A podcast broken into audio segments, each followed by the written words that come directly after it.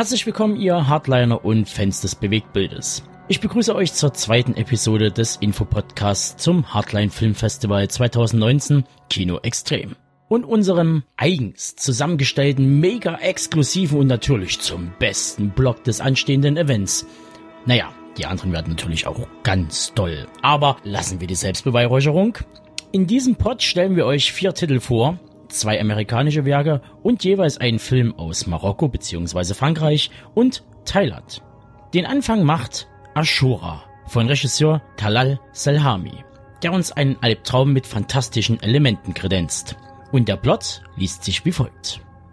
Vor 25 Jahren verschwand ein Kind spurlos. Seine damaligen drei Freunde verloren daraufhin den Kontakt zueinander und gingen getrennte Wege, in der Hoffnung, von diesem Ereignis Abstand zu nehmen. Doch nun treffen sie wieder aufeinander. Der Vermisste taucht plötzlich wieder auf. Gemeinsam müssen sie sich nun den dunklen Kreaturen ihrer Vergangenheit stellen. Was wortwörtlich zu verstehen ist. Was sich beim ersten Lesen nach einer vereinfachten Handlung von Stephen Kings It anhört, darf man wohl als grobe Interpretation des Stoffes werden. Denn die Story wird mit allerlei fantastischen Elementen samt Folklore angereichert und nimmt uns mit in eine geheimnisvolle Kultur samt ihrer historischen Städte wie Mohamedea und Casablanca. Der 36-jährige Regisseur Selhami gehört zu einer Generation, die sich rege engagiert, den nordafrikanischen Staat im Bewusstsein von Filmliebhabern weltweit zu verankern. Denn ehrlich gesagt ist die dortige Filmindustrie, wenn man die unzähligen Hollywood-Momentaufnahmen rausrechnet, kaum existent. Marrakesch, Casablanca oder Rabat dienen meist nur als Kulisse. Am ehesten profitiert man von den Filmstudios in Ouarzazate. Hier befinden sich die Atlas Corporation sowie die CLA Studios. Diese Einrichtungen haben eine lange Tradition.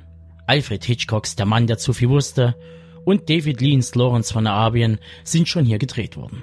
Zudem stellt für die Einwohner von Ouarzazate die ansässigen Studios einen großen wirtschaftlichen Vorteil dar. Viele finden Arbeit bei den Produktionen. Als Statisten, Stuntman, Kulissenbauer, Tiertrainer, Kostüm, Maskenbildner und so weiter. Doch eigene Produktionen haben es nach wie vor schwer. Umso mehr freue ich mich, Ashura sehen zu dürfen.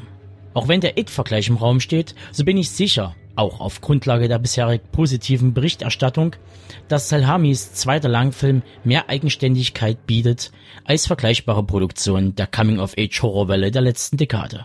Allein nur um einen tieferen Blick auf die Kultur, die Menschen und deren Ängste zu bekommen. Und um Angst geht es auch im Survival-Action-Horror-Drama The Pool.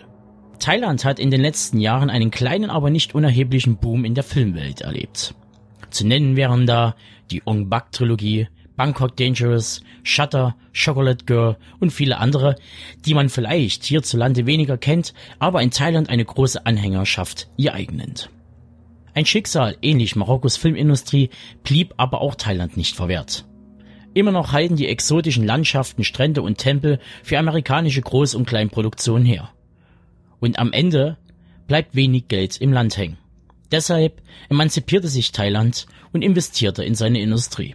Während sich vor allem Romcoms und Actiondramas großer Beliebtheit erfreuen und die Kinos bzw. den DVD-Markt bestimmen, so findet man auch den ein oder anderen Vertreter des Horrorgenres unter ihnen. Mit der Tagline No Water, No Leather, No Way Out liefert uns Regisseur Ping Lampraplung einen Überlebenskampf mit Biss. In Vipul begleiten wir einen jungen Mann namens Day, ein Nichtsnutz, der in seinem Leben nicht immer die besten Entscheidungen getroffen hat. Auch sein Job in der Filmproduktion ist für Day eher ein notwendiges Übel. Bei seiner letzten Schicht in einem ausrangierten Schwimmbad eines stillgelegten Freizeitparks nutzt er die Gunst der Stunde, nach den Unterwasseraufnahmen ein paar Runden im Becken zu entspannen. Leider vergaß das Produktionsteam D vor Abreise noch schnell zu briefen, dass man den Stöpsel der gigantischen Wanne zog. Und es kommt, was kommen musste. D schläft ein und macht in einem leeren und sechs Meter hohen Becken auf. Ohne Möglichkeit rauszuklettern. Isoliert in einem geschlossenen Park mit wenig Hoffnung auf Hilfe. Und wie sagte einst Fußballer Jürgen Wegmann, erst hatten wir Glück und dann kam auch noch Pech hinzu. D ist in diesem Sinne gar nicht so allein. In seiner Gesellschaft befindet sich ein drei Meter langes Krokodil, das langsam wach wird. Wenn man sich den Pressespiegel zu Gemüte führt, stellt man fest, dass sich fast alle Stimmen einig sind, über die für westliche Sehgewohnheiten seltsam anmutende Story und deren Inszenierung. Wie gesagt, auch bei The Pool spielen die eingehend erwähnten Romcoms und Action-Dramas eine wichtige Rolle. Das sind nun mal die Eigenheiten des dort ansässigen Kinos, aber da kommen wir zur zweiten einhelligen Meinung. Liefert der Film in Sachen Spannungsmomente und dem wortwörtlichen Überlebenskampf richtig gute Bilder ab. Ich denke, für Leute, die Open Water und The Shallows mochten und von Aja Scroll nicht genug bekommen konnten, sollten bei The Pool mal ein oder zwei Blicke riskieren. Und wir bleiben im Tierreich und widmen uns einem Creature-Feature zur Gattung der Arachnida oder auch Spinnentiere genannt. Ich weiß, Spinnen- und Horrorfilme sind so ein Thema für sich. Es gibt gute und schlechte Vertreter in diesem Subgenre des Tierhorrors, aber fast alle haben eines gemein. Sie laufen meist auf eine augenzwingernde Hommage, siehe Arachnophobia oder Rack hinaus oder legen den Fokus auf blanke und schnell produzierte XYZ-Ware à la Lavantula, Ice Spiders und Arachnoquake. Und allein schon diese drei Titel zu nennen bereitet mir unglaubliche Bauchschmerzen. Doch wenn es um ernsthafte Kost geht, sieht es etwas dünn aus in Krankras Kappelkiste. Diesen Umstand will Drehbuchautor und Regisseur Mika Kallo mit Itzy Bitsy ändern und den achtbeinigen Gliederfüßler etwas Angst und Schrecken verbreiten lassen. Mika Carlos erster Langfilm steckt zwar laut IMDB auf der Zielgeraden der Postproduktion, aber die ersten Bewegtbilder zeigen, dass der Film als solches und der Horror im Besonderen kein unbekanntes Terrain für ihn ist. Schließlich konnte Carlo bereits als Visual Effects Produzent in Werken wie The Quiet Ones, Hatchet 3 oder The Innkeepers mitwirken. Trotz der oder weil das Thema Creature Feature in den letzten Jahren so sträflich behandelt wurde, entschloss Carlo Itzy über Crowdfunding quer zu finanzieren. Was sich heutzutage aufgrund des Überangebots als kein leichter Zug erweist, gerade wenn man eher ein Nischenpublikum anspricht. Doch das Projekt schaffte die Hürde und konnte peu à peu umgesetzt werden. Über das Value ist relativ wenig bekannt, aber ich denke, es bewegt sich auf dem Niveau der 80s Horror Hommage The Void von 2016. Sprich, wir bekommen einen grundsoliden Horror serviert, der mit einigen Überraschungen, wie zum Beispiel richtig handgemachten Creature Features, aufwarten kann. Oder uns Denise Natasha Jahr Crosby präsentiert, die sich in den letzten Jahren aus ihrer beruflichen Talsohle wieder Richtung Erfolg gespielt hat und mittlerweile in hochwertigen Produktionen wie Suits und Ray Donovan mitwirkt. In Itsy Bitsy spielt sie übrigens die Rolle des taffen Sheriffs Jane Dunn. An ihrer Seite agiert das Leinwand- und TV-Schwergewicht Bruce Davidson, den ihr mindestens aus Filmen wie X-Men 1 und 2, Hexenjagd, Seinfeld, Ghost Whisperer sowie in der demnächst startenden TV-Neuauflage der Creepshow sehen könnt. Ach ja, und nicht zu vergessen, seine anderen 260 Auftritte laut IMDb. Und ich denke, mit Itzy Bitsy bekommen wir einen netten Schocker mit einigen Retro-Referenzen geboten. Und nun kommen wir zum vierten und letzten Titel in dieser Vorstellung.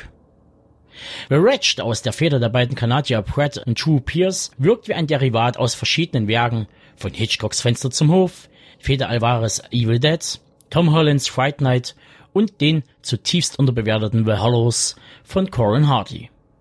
Letztgenannter soll als Vertreter für den Horror und die Atmosphäre stehen. Hitchcock natürlich für den Blick über den Gartenzaun Fright Night wiederum wirft ein paar Jokes in die Runde und Evil Dead blitzt in einigen derben Szenen durch. Ja, der Film bietet so einiges, aber vorher sollten wir sehr kurz und knackig den Plot unter die Lupe nehmen. In The Wretched leidet der junge Ben unter der drohenden Scheidung seiner Eltern. Ein Problem, das jedoch in den Hintergrund rückt, als sich die Nachbarin als bösartige, tausendjährige Hexe herausstellt. Und den Rest können wir uns ja denken. Oder auch nicht. Denn Wretched kann mit einigen Qualitäten und Ideen protzen.